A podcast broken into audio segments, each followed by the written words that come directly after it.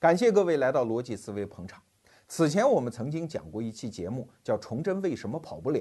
今天我们讲它的续集，叫《南明为什么扛不住》。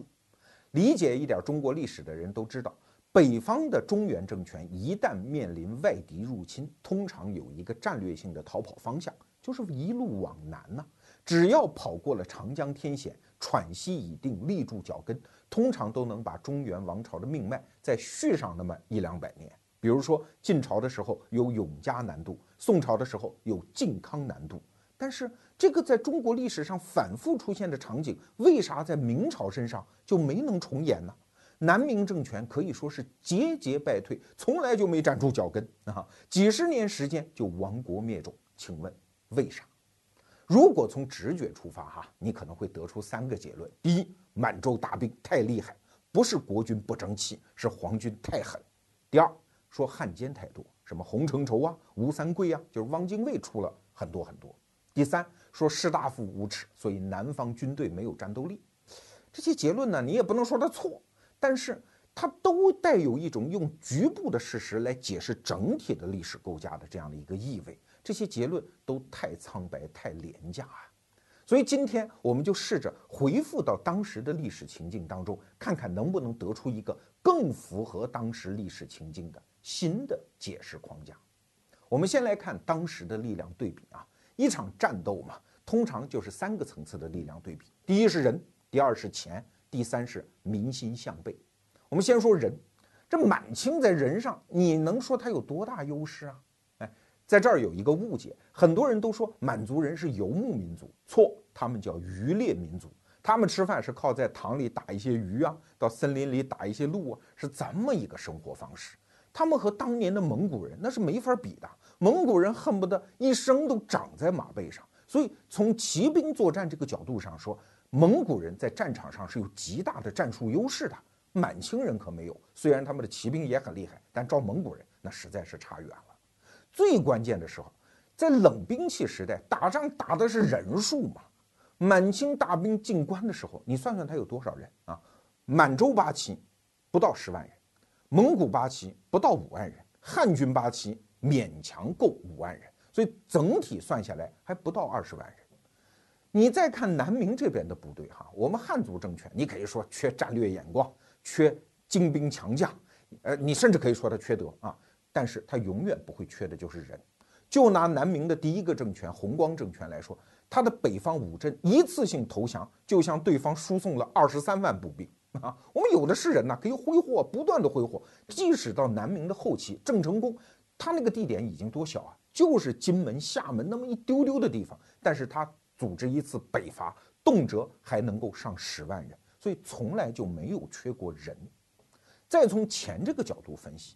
当时明末的农民战争已经把北方蹂躏的残破不堪了，什么山西啊、陕西啊、河南呐，是被反复蹂躏的地区。你像四川已经被杀的几乎没有人了，但是南方基本上还没有被破坏。而且在明代的时候，大家都知道南方经济高度发展，像江南一带那已经是国家的财富之区了。所以南明政权它建立在南方，所以它败亡跟钱的关系也不是很大。那你再说民心向背啊，当然老朱家这个天子到后来真的是不得民心。但是问题是，哎，这不是什么民族内部矛盾呢，这是跟满清作战呢，这个。南方的知识分子晋升阶层里，脑子里面一直有一个叫“夷夏大防”啊，这是从孔夫子那儿就传过来的。非我族类，其心必异。民族矛盾那是要豁出命去跟你干的。虽然不断的也有吴三桂这样的汉奸，但是你在南明的历史上看见那些士大夫有气节的，那也有的是啊。什么何门投火而死，何门投环而死。比如说南明有一个鲁王政权，他有一个尚书啊，叫王之仁。他们全家九十三口，最后老头一看，得也坚持不下去了，干脆全家人送上一艘船，把船底给凿沉，全家人沉水而死。像这样的事情，在南明历史上可以说是史不绝书。再比如说，当时有一个人叫张煌言，他是南明的兵部尚书，他领导的抗清基地就在今天的浙江舟山群岛。可想而知，手里有的是船呐，所以经常就派他的船队在长江口进进出出，打的旗号就叫北上抗清啊，一共三次。但是呢，他这支抗清队伍其实没打过什么大仗、恶仗、硬仗。但是即使如此，只要这支船队一旦出现在长江口沿岸的很多市镇呐、县城啊，往往是望风归降，重新打起明朝的旗号。所以你看，无论是在民间，还是士大夫，还是近身阶层，往往心是不死的嘛，心向南明嘛。毕竟国家养士三百年，这一点恩泽，这一点念想还是在的。有人重点攻击士大夫。说南明的士大夫实在太无耻了，其中著名的软骨头就是那个钱谦益啊，他把头发也剃了，也算归降了。但即使是这样的一个人，不是有个段子在黑他吗？说他那个著名的老婆柳如是曾经就劝他，哎呀，说国家也亡了，你还不殉国就算了，你死了吧啊！钱谦益说，哎呀，是这么个理儿，是该死。这么着，找了一个塘，自己蹦咚就跳下去了。过一会儿，自己又爬上来了，说水太冷了，能不能不死啊？啊！这是钱谦益的段子，但即使如此，是这样的一个人，只要郑成功那边，包括我们刚才讲的张煌言那边，稍有风吹草动，有一个北伐的动作，他往往就要跟他们勾勾搭搭，眉来眼去，心不死嘛。所以归结刚才讲的那么多，无论从人来讲，还是从钱来讲，还是从民心向背来讲，南明都不是必败之举。那为什么到最后他又败得那么惨？败得那么彻底呢？今天我们就尝试从一个独特的角度，就是组织变形的角度来重新构架这一段历史事实。我们先来看看满清这一边，有一个词儿你肯定很熟了，叫八旗。我还记得中学历史教科书上提到八旗的时候，用了一个词儿叫努尔哈赤创制了八旗制度。哎，你会觉得好奇怪的，不就是把人分成八波吗？但凡是大一点的人群，领导者都要给他分分波的好不好？这谈何创制呢？如果你这么想，可就小看了八旗制度啊。我们可以想象一下，在农耕时代，一个人如果想获得内心的安宁感和所谓的归属感，他一定得认同一个什么东西？哎，主要是两个认同对象，一个是血缘，一个是地缘。所谓血缘，就是认同亲族；所谓地缘，就是认同老乡，认同这块地方啊。只有在跟亲人一块玩和跟老乡一块玩的时候，大家的那个组织成本才是最低的，抱团的可能性才是最高的啊！所以，血缘组织和地缘组织就成为农耕时代两种最古老的组织方式。但是它也有问题，就是它不太适应那个剧烈变化的形式，尤其在战争的背景下。给大家举两个例子哈。比如说，北方的草原上，它往往都是血缘认同啊，一个爹一个妈生一大堆娃，然后渐渐成长为一个部落。这个部落和周边的部落打打杀杀，和和好好，最后形成大的部落联盟，大家认同一个大的可汗作为共主。可是大可汗对于部落当中的人，其实他的影响力和权力其实没有想象的那么大。比方说，当年突厥的颉利可汗就曾经。带领突厥的很多部落一直杀到了长安城边渭水桥边。这时候，唐朝的皇帝李世民也没什么办法啊，只有一个招，把城内的珠宝全部运出城外，说：“兄弟们分一分吧！”啊，很多部落一看，耶，已经得着了，还何必打长安城呢？撤吧，就撤了。所以，竭力可汗不管他有多少侵占中原的野心，他面对这样的组织，实际上他没有控制能力，这就是血缘组织的坏处啊。那地缘组织呢，也是这样。一旦客兵作战，到别的地方打仗，往往就没有战斗力。在家乡保护自己，那是很凶悍啊。比如说郑成功有一次围攻南京啊，为什么没打下来？当然有各种各样的解释。其中一个解释就是，他是福建人嘛，谁愿意跑到北方跟南京人死磕呢？哎，我们认同的是老乡，只有在家乡才有战斗力。哎，这就要回来说到我们的八旗制度。八旗制度，它既不是血缘认同，也不是地缘认同，它是一个纯粹的组织化的人身控制系统。八旗制度的底层是一个叫牛录的组织，它由三百个丁构成。啥叫丁啊？就是能够承担战争或赋税责任的成年男子。他和他的家属一共三百家，共同生活在一个牛录当中，共同生活，共同学习，共同打仗，共同生产啊。然后五个牛录构成一个甲喇，五个甲喇构成一个固山，一大堆固山构成一个旗，旗的数量后来就定下来是八旗，就是正黄、正红、正白、正蓝，镶黄、镶红、镶白、镶蓝，这个数量是不变的。你会发现在这个组织当中，人和人的关系比较奇怪，也比较单纯，既没有什么亲戚关系，也没有什么老乡关系。这样的组织，它就特别适应于，尤其是战争背景下的那个大变局，它适应力极强。我们先说空间上哈，只要逮住这个人，把他编到一个牛录当中，把设一个左领，把他给砍住啊，这个人就跑不了。所以清朝入关之后，特别在乎什么投冲法呀、逃人法呀、包衣制度，就为的是这个啊。只要你收留别人家逃过来的人，别人牛录里面流落过来的人，对不起，这是重罪，重到什么程度？当时清朝有几个汉人的藩王嘛。就是后来的三藩之一，就是耿精忠他老爹叫耿仲明啊，当时已经封为叫靖南王啊，就是因为在江西一时手痒啊，没管住自己，收留了别人家三百个逃奴，可能也是一时贪点小便宜，后来被朝廷发现了，最后生把一个偌大的靖南王给吓得畏罪自杀，所以可见清朝是极其重视这种空间上对人的控制的，时间上控制的也很厉害。只要你们家被编入了一个牛录，对不起，世世代代你都属于这个小组织里面的牛录的头叫左领，左领一直就是你们家的头，不管你以后官当得多大。那历史上有这么个小段子吗？嘉庆朝，你听听啊，已经到清朝的中期了，有一个大学士叫松云，有一天皇上让他办一件事儿，松云说：“对不起啊，报告皇上，我今儿家里有事儿，我得请假。”皇上说：“你有什么事儿比我事儿还重要啊？”松云说：“哎呀。”我们家左里过生日，就是他们家早年间编的那个牛录的那个头过生日。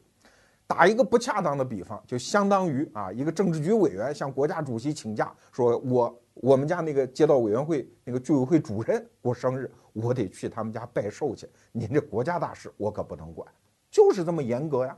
我甚至在一些民国的作品里看见，说满洲人当时清朝已经灭亡了嘛。满洲人还摆那个架子，一个左领可能混得已经很穷了，他们家原来手下的一个人已经当大官或者发大财，在街上还经常拦轿，哎，你给我下来！啊！见到主子居然不下马，这成何体统啊？那那有钱人只好打发点钱啊，把这个面子维护住。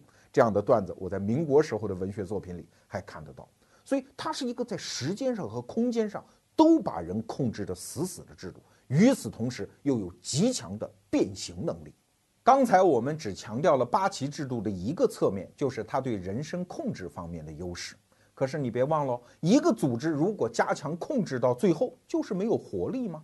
八旗制度牛就牛在它不仅能够控制人身，而且有着强大的开放性。满洲人搞的这一套八旗制度和原来蒙古人搞的那一套可不一样啊。蒙古人搞的是血缘成分论，只要你是蒙古人，那就是老子英雄儿好汉，老子反动儿混蛋啊！他们永远高高在上，下面是森严的等级，什么色目人、汉人、男人是等级森严。可是满洲的八旗制度不是这样，满洲有八旗，蒙古也有八旗，汉人也有八旗呀。即使你原来是一个汉人，你可以为这个组织做贡献，贡献的好，你就可以按照既定的规则一步一步的往上爬。所以啊，八旗其实不是什么民族制度，它是一个利益集团制度。哈哈，在有清一代，很多汉人因为为八旗做出贡献，那当的官也不小，获得的利益也很大。给大家举几个例子哈，比如说佟家，大家看电视剧知道一个人叫隆科多，就是雍正皇帝一口一个舅舅叫的那个人，他们家就是佟家。佟家的始祖就是个汉人吗？你看这个单站人旁一个冬天的冬，这是一个典型的汉姓吗？他始祖叫佟养性，原来是明朝的一个逃逃亡的犯人，后来就到了努尔哈赤那儿。努尔哈赤一看小伙子不错，直接给他提拔为满洲重炮部队的 leader 啊，战功无数。后来佟家人特别会当官，在满清的官场上，他甚至有一个称号叫佟半朝啊。叫佟家氏，就是在佟姓后面加了一个家字，听起来像满洲姓啊，其实还是个汉人。康熙皇帝的母亲就是佟家氏，佟半朝一时辉煌到什么程度？京官当中，他们家当了一百零八个；知县以上的官，他们家当了五百七十七个，这是有历史学家统计过的。再比如说，嘉庆皇帝的生母叫魏佳氏，你一听就知道了啊，她是一个姓魏的汉人，后来加入了八旗。再比如说，载沣的母亲叫刘佳氏，是一个姓刘的汉人，加入了八旗集团。所以啊，满洲人入关的时候，他在人口上不占优势，但是他在制度上占优势啊。我有开放性啊，只要好好干，跟哥哥干，有肉肉吃啊，是这么一个基本的姿态。所以在顺治年间，有八个天下的巡抚，你放眼一看，全是汉人，但是人家不怕呀。我们有抬旗制度，不管你原来是什么身份，干得好，直接给你抬到，就是八旗里面，甚至可以给你抬到正黄旗。比如说，雍正皇帝有一个宠臣叫田文镜，田文镜他们家的出身可不怎么样，是镶蓝旗的包衣奴才。后来就因为皇帝赏识啊，立下大功啊，所以一路抬旗抬到了。正黄旗，这可比普通满人的地位还要高哦。而田文镜可是一个地地道道的汉人呐。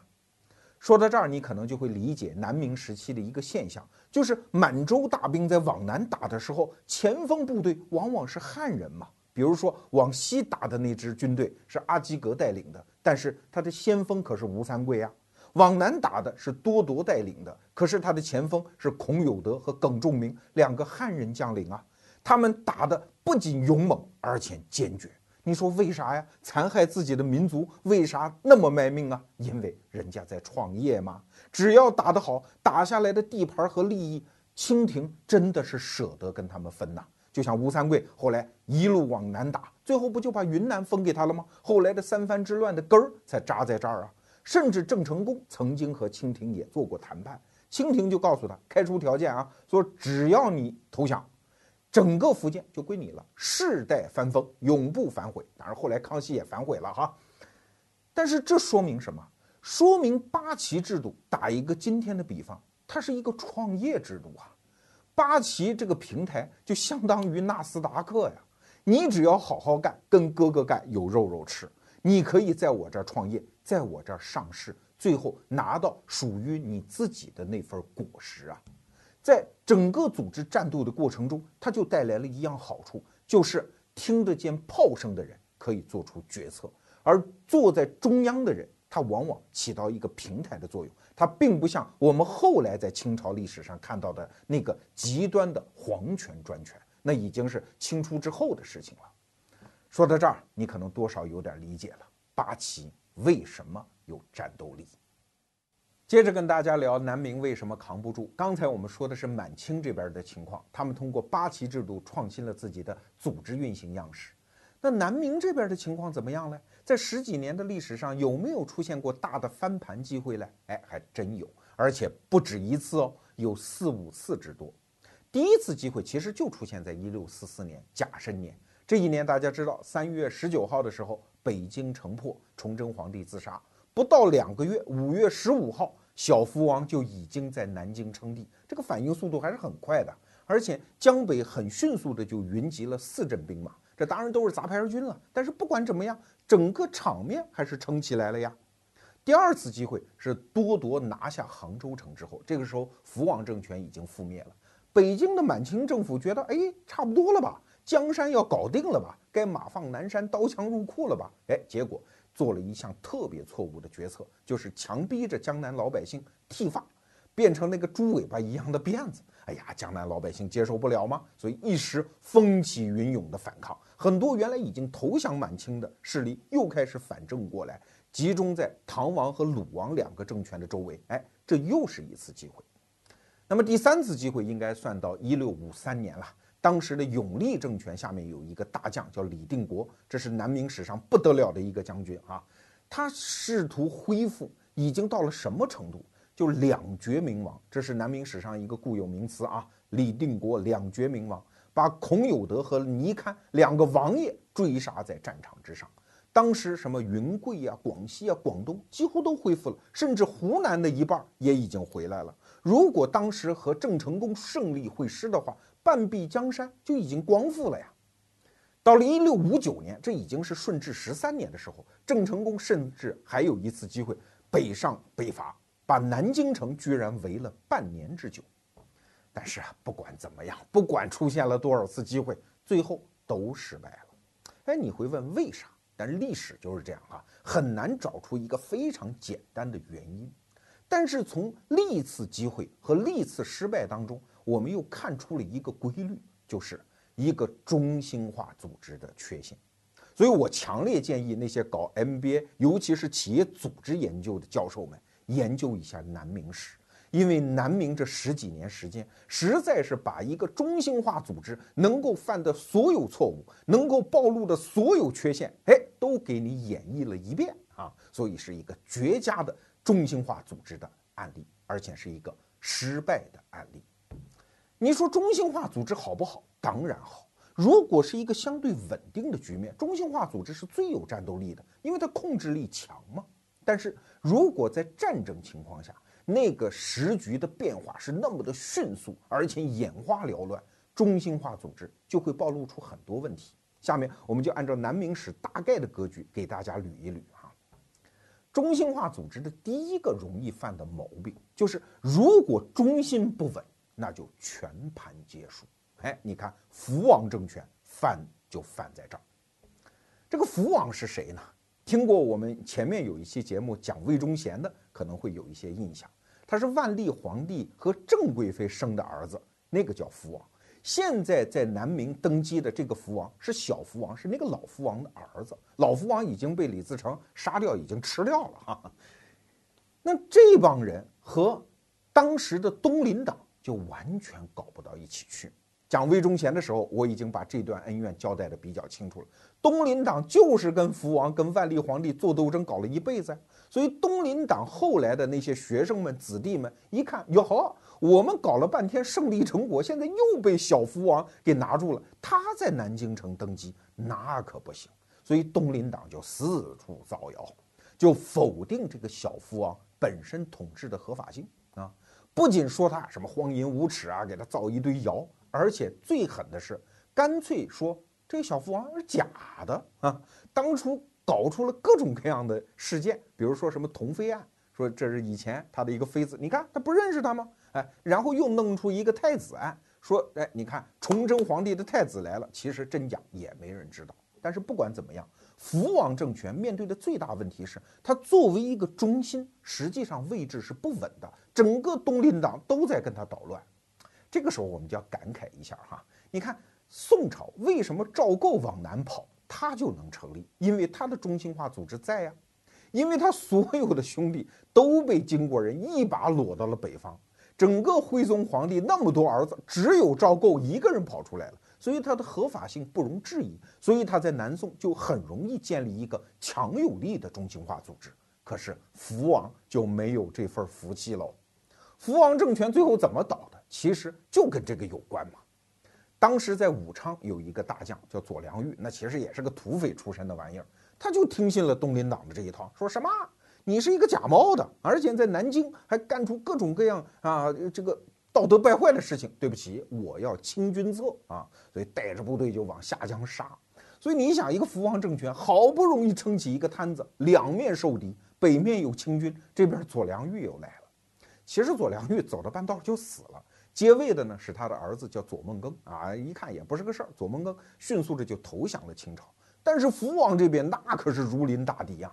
当时江北在扬州镇守的那个史可法手里一共就两万兵，福王是今天一个诏书，明天一个诏书，说迅速至少给我拨一半人，把那个左良玉给我拦住啊。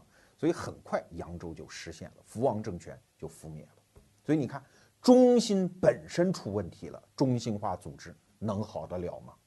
这是第一个阶段，第二个阶段其实也在印证中心化组织的一个缺陷啊，就是当第一个中心丧失之后，马上分裂为多个中心，而多个中心心中又只有一个中心的情况下，那就先自己内讧了再说呀。那你看南明在福王政权覆灭了之后，很迅速就出现各地都有一些王称帝。或者说监国，啥叫监国啊？就是啊，我负责看管这个国家啊。虽然我没称帝，但是它也是一个政权。当时最典型的就是福建的唐王政权和浙江的鲁王政权。唐王叫朱玉建啊，这个人说实话是比较英明伟大的一位君主啊。小时候也吃过苦，然后又非常勤奋爱学，非常简朴，符合一个圣贤帝王几乎所有的标准。这个唐王，而且写的一笔好文章啊啊，也非常励精图治。唐王是称帝在前，但是当时浙江人不知道，哈哈，所以从台州，浙江的台州又搞出了一个鲁王，叫朱一海，然后浙江人又把这个鲁王给扶出来了，鲁王监国在后。但是，一旦两个政权成立之后，大家想的事情就不是哎怎么样同心协力，我们来对抗满清。大家想，我们先拼出只有一个中心再说。所以，唐王政权和鲁王政权先掐起来了。当然，他们之间也不是没有做过和好的尝试啊。其中有一次，唐王就派了一个人跑到鲁王那儿说：“说这样，咱俩你看大敌当前，咱可不能打，哈哈。”我呢，先当这个皇帝，你先臣服于我。你封的所有大臣，我都认。这些官位到我这儿一模一样，咱不能变。你本人怎么办呢？你看我又没儿子，我死之后就封王给你，就是这个皇位就传给你，这样好不好嘞？对于唐王来说，这已经是释放出最大最大的善意了。但是鲁王这边呢，其实鲁王这个人的性格啊，并不是那么呃就有上进心，但是他身边的人不干嘛。我们好不容易把你抬出来了，我们也要将来位极人臣。万一成功了之后，哎，到底是唐王那边的人官大，还是我们官大？哎，所以一定要争一争。所以唐王的使者到了鲁王的朝廷，哎呀，那就是一锅粥。其实什么朝廷，没有什么金銮殿了啊，就是几个草棚子搭个行宫，大家就在里面吵成一团。鲁王的部下就分成了清清楚楚的两拨人，一波就说，哎，你看唐王那边，你看人家势力又大。承认他的人又多，要不我们就承认投降过去算了。既然他使者来了，就让他宣读诏书呗。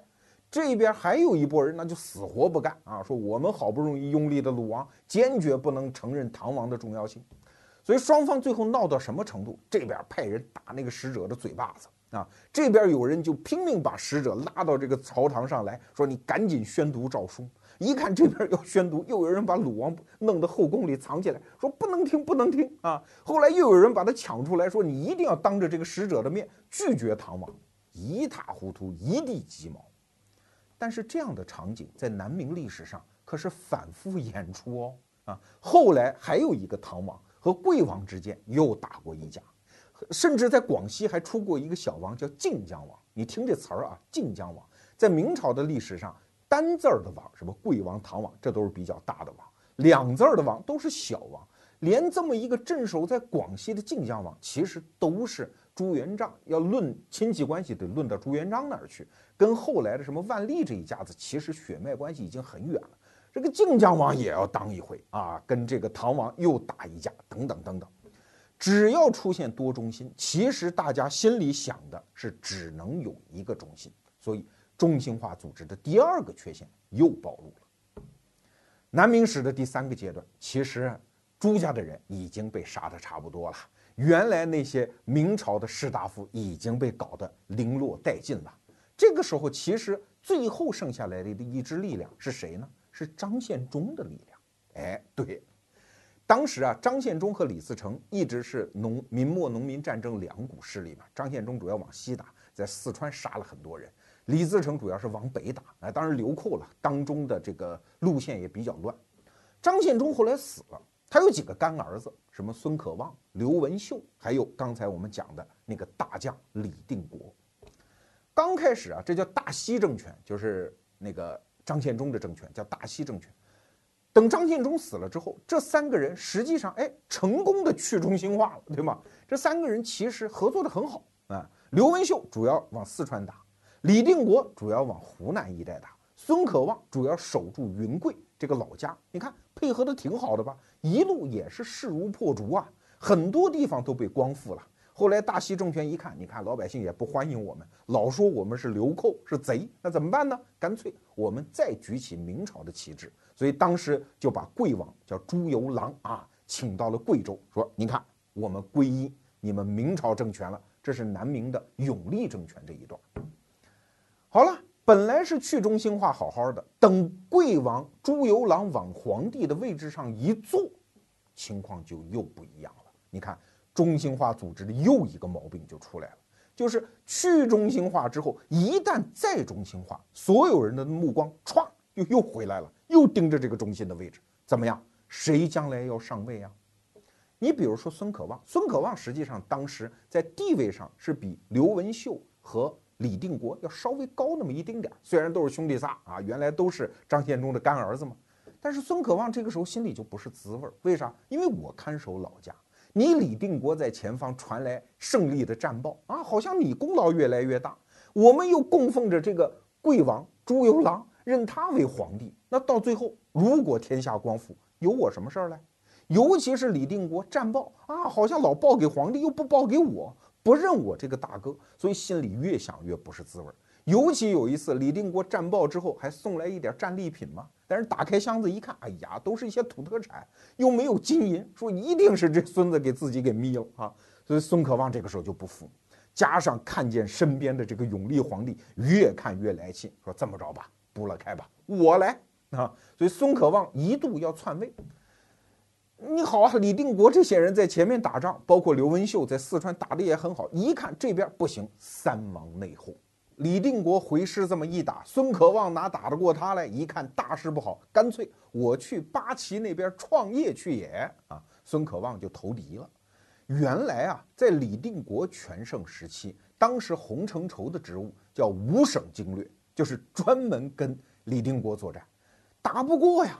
就觉得西营这帮孙子太厉害了，但是这个时候孙可望一加入，那可就如虎添翼了，因为有了带路党嘛，所以又是稀里哗啦，把李定国好不容易获取的那一点点优势又烟消云散了。所以你看，中心化组织最大最大的毛病就在这儿，当他们内部只要出一丁点儿的问题，那。必须先解决内部的问题再说啊！蒋介石说得好啊，“攘外必先安内”，先打出一个猴王来，然后再考虑跟其他猴群之间的战争。这是南明史的第三段。那到了第四段呢，就更是让人长叹呐啊！因为它暴露出的中心化组织的问题，那就更是没有解药了。经过十几年的风雨飘摇，南明政权终于走到了它的最后一段。这一段的皇帝啊，叫永历皇帝，他本名叫朱由榔，封的是贵王啊。这个贵王在当时真还是一个不错的选择，当皇帝的材料。为啥？首先根正苗红，人家在血脉上是万历皇帝的亲孙子，和什么鲁王啊、唐王那是没法比的。第二呢，他人长得又很帅，而且性格也很好，跟大臣们也很处得来。但是。他身上有一个巨大的缺点，就是胆儿实在是太小了。他在逃亡的过程当中，曾经被张献忠的西营抓起来过，从此就吓破了胆。所以一帮士大夫扶保着他在广东的肇庆登基的时候，他就颤颤巍巍。大家可想而知啊，如果你是他，如果你不是朱家的子孙，你也不愿意坐那个皇帝的宝座啊。那玩意儿真的是烫屁股啊！整个江山已经到了什么份儿上？所以他一听江西的赣州被拿下之后，马上掉屁股就想跑。你回去翻翻地图啊，你看看江西的赣州距离广东的肇庆还有多远？那也不行，很危险了嘛！啊，必须跑。所以一路跑到了桂林。他身边的士大夫有一个人叫瞿世嗣啊，这个人就跟他讲说：“你往哪儿跑？你跑到桂林，然后你再跑到柳州，你到柳州你还往哪儿跑？你往海上跑吗？所以你就别跑了。”你就坐下来，踏踏实实的组织反抗呗啊！就跟他当面就争起来了。这个贵王就指着瞿十四说：“说你小子想干什么啊？你难道不就是想让我死于社稷吗？你想把我弄死就算了呗啊！不行，我得接着跑。所以又去了广西的梧州。这个瞿十四就替他看着这个桂林这个大门。所以到后来啊，瞿十四也不想跑了。等清兵压境的时候，整个桂林城其实已经没有什么可守的了。瞿十四最后生命的一个阶段，就干脆跟当时守城的那个总督两个人就喝酒，天天作诗啊，最后城破，就干脆死那儿算了。老臣实在是跑不动了，贵王您接着跑吧。但是后来在西营，也就是我们前面讲的李定国他们的福保之下，这个贵王啊，在昆明还就真把永历这个江山坐住了那么几年，一直到了一六五八年的时候，局势就又不对了，因为。永历政权面对三王内讧之后，整个大好局势又已经失去了。这个时候，其实他有两个战略选择。第一个战略选择呢，李定国其实已经跟他谈好了，说咱们去四川。啊，到了四川之后，因为在湖北那一带，就是现在宜昌那一带，还有所谓的夔东十三家，这其实是李自成的残部在那儿，这个时候也皈依了，也打起了这个明朝的旗号，说咱们经营四川，因为四川在前面我们讲的那个刘文秀也是张献忠的干儿子嘛，已经把四川经营的挺好，所以我们到四川去避难。这个时候呢，什么张煌言呐、郑成功啊，在长江口还经常搞一些动作。哎，你看，我们通过长江还可以做一些联络，这样不就把整个满清可以拦腰切断吗？这实际上是一个很进取的战略方案。但是永历皇帝一想，嗯，不对，到四川万一给人捂那儿，我往哪儿跑？我进西藏啊啊！那个时候可没有什么川藏公路，我往哪儿跑？那不就瓮中捉鳖吗？得嘞。您往四川去，我是不去，我往南边跑，因为云南嘛，大家知道跟缅甸接壤啊，所以当时他身边还有一个就是世守云南的一个王爷叫穆天波啊，那个世守云南嘛，所以跟缅甸当地的部族关系也比较好，就带着这个穆天波就向缅甸去跑。当时这个永历皇帝是不知道有澳大利亚呀，如果知道，估计下一步就得乘船渡海直奔澳洲去也啊。好，进了缅甸之后，那李定国不干他说你这一跑，我还保着谁呀？我好不容易把明朝的旗号打起来，你跑到缅甸，我咋办呢？啊，就派人去追他，追的人到了缅甸的边境，哎，又被缅甸的部队给杀了。整个永历皇帝带着自己的臣子跑到缅甸之后，被缅甸的守军又全部缴械。但是毕竟是中国天子嘛，啊，你像这些藩邦，就是缅甸当时的那个国王，还是很怵他的，所以就同意他在缅甸避难。但是大家可想而知了，你毕竟是丧家之犬呀！你即使身上带着玉玺，头上戴着皇冠，你也毕竟是一个落魄的天子啊！所以在缅甸呢，实际上这过的日子就一天不如一天，最后实际上就是形同软禁。但是你想想李定国的处境啊，永历皇帝在跑到缅甸之前，曾经给他一项权利，叫假皇岳，什么意思？就是你代理天子。什么事儿别问我啊，我去避难。有事儿您自个儿干就好，叫假黄钺之权。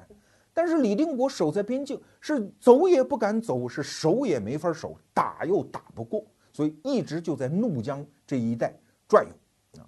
然后他甚至派了他手下的一个部将叫白文选，去到缅甸，就想尽办法想把这个永历皇帝给劝回来。永历皇帝不去，哪儿也不去，就这儿好啊，就这儿安全。那。甚至有一次，白文选已经带着部队打到了他居住的那个城的底下。那个缅甸人说：“说我保护你们的天子到我这儿避难，你怎么还杀我的人呢？”啊，永历皇帝就跟缅甸人说：“说让他走，让他走啊，我不回去啊。”到最后，甚至永历跟缅甸人说：“啊，说你们在边关，你们就守好，万一我的臣子派人来接我，你们就守关啊，把他们弄死就算了。”这就是永历的最后一段啊。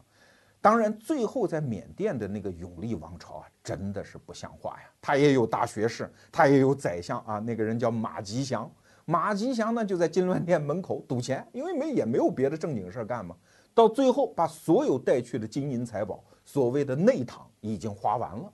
最后永历皇帝一看，哟，还剩一样东西，玉玺啊，那个东西是金子做的，玉做的，敲敲碎吧，给大家分一分啊。到最后。因为缅甸的政局也不稳，有一个国王叫蒙白篡位啊，然后就发动了一次叫咒水之难，就是请他们来喝符咒，然后把他身边除了像马吉祥几个近臣，剩下的大臣几乎都杀光了，最后把永历皇帝软禁，最后又把他交给了吴三桂。吴三桂是用一根弓弦把永历皇帝亲手勒死在现场。哎呀，到这个时候南明就基本就完了。那回到我们刚才讲的那个线索，这又是中心化组织的一个什么样的缺陷呢？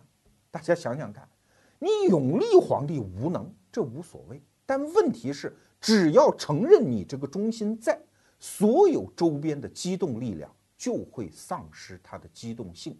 这就讲到李定国他的处境，他怎么办呢？你在那儿，他即使有一个远征四川的计划，他不能跟皇帝隔绝啊！一旦隔绝，他就丧失合法性啊！他就又变回了贼，变成了流寇啊！啊，像我们逻辑思维跟很多合作单位，尤其是一些大公司在合作的过程中，就能感受到这一点。不是说人家中心无能啊，中心很能干，也许是一个非常卓绝的企业家，但是你只要跟这种中心化的组织一合作，那你就等着吧。比如说一个合同能给你签好几个月，人家有法务啊，人家有财务啊，人家有总监呀，人家有分管的副总啊，一轮签下来，一个字儿签下来，整个合同可能黄花菜都凉了。如果其中再有几个人出差呀、度假呀，什么事儿实际上都办不成。说白了，当一个组织它的权力是掌握在中心手里的时候，周边的人即使再能干，但是他的机动力就丧失了呀。与此同时，我们还讲一个插曲。就是郑成功啊！其实南明的最后灭亡还不是永历这一波，而是郑成功的儿子，就是郑经，最后平了台湾。这已经到康熙朝的时候，南明的问题才算正式解决。而郑成功打的也是南明的旗号，他不是管自己叫国姓爷吗？什么意思？就前面我们讲的那个唐王曾经封郑成功叫国姓，就是你也姓朱吧，你别姓郑了。郑成功本名叫郑森，哈哈。你从此姓朱吧，但是郑成功从来没改自己的名，就给自己延平郡王的前面添了一个封号，叫国姓爷。我也可以姓朱，但是从这个名号当中，你就看出郑成功打的那个小算盘啊，他就死活不承认任何忠心。我可以打你南明的旗帜，但是我上面没皇上。前面我们讲的那个鲁王朱贻海啊，最后就落到了郑成功的手上。郑成功说：“哦，你是鲁王，可以啊，我还可以出一份钱粮养着你，可以把你保护起来。但是对不起，你可不是什么监国，你也不是我的皇帝，甚至是永历死了之后，按说当时明朝的很多遗老啊，都说那我们得再立一个皇上。你郑成功手里不是现成有一个鲁王，让他当皇上吗？哎，郑成功说不，那不行啊，这就得养在深宫，这不是皇上。”所以，他虽然打着明朝的旗号，但是他坚决的去中心化，所以就保持了他机动能力啊。所以和满清是一直周旋到了最后，啊，这是一个去中心化成功的案例。那今天我们讲南明的故事就讲到这里。那到底我们想讲一个什么道理呢？罗胖子的老毛病又犯了，我又想讲的是互联网时代一个企业的应对策略。现在流行一些词儿，比如说互联网思维，那个东西也许太虚无缥缈，落实到最具体的商业环境里，其实就是个怎么个事儿？就是中心化的组织面对那些去中心化组织的那些门口的野蛮人的应对法术。那这个时候怎么办呢？其实只有一个方法，就是原有的中心化组织把自己解体，成为去中心化的组织。啊，这个概念太多，给大家举一个具体的例子。比如说，这两年在山东青岛的海尔就正在发生着一次大革命啊！张瑞敏以七十多岁的高龄在发动，也可能是他人生最后一次面对这个企业的剧烈的改革，把所有的中层干部干掉啊！有新闻说，将近两万名中层干部已经失业了啊！大家都是一样，变成一个去中心化的组织。海尔搞了一个创客计划，也就是说，我不是什么领导者了，我也没有层级机构了。我变成你们的创业平台，听听看啊，这跟我们前面讲的八旗那个组织是不是就有点像了？所有的能人都可以利用我创造的基础设施，在我这儿各显其能，你们各自拿到你们创新的那个成功的果实，我作为平台，只要分一点点就好。所以前一阵儿有一个阿里的产品经理，哎，就代步啊，可以说是驾机起义，自己带着一百万现金就跑到海尔的创业平台上去创业啊，号称要做一个智能烤箱。这个人给自己起了个外号叫刘百万。那所以一场去中心化的组织改造正在海尔轰轰烈烈地展开。当然，我们没有替海尔做广告的义务了，他到底做不做得成，实际上我们心里也打一个大大的问号。但是你毕竟看得出来，这种老型的、传统的、中心化的组织，它真正的出路只有一个，那就是把中心变成平台，让更多的能人在自己的基础设施上进行施展。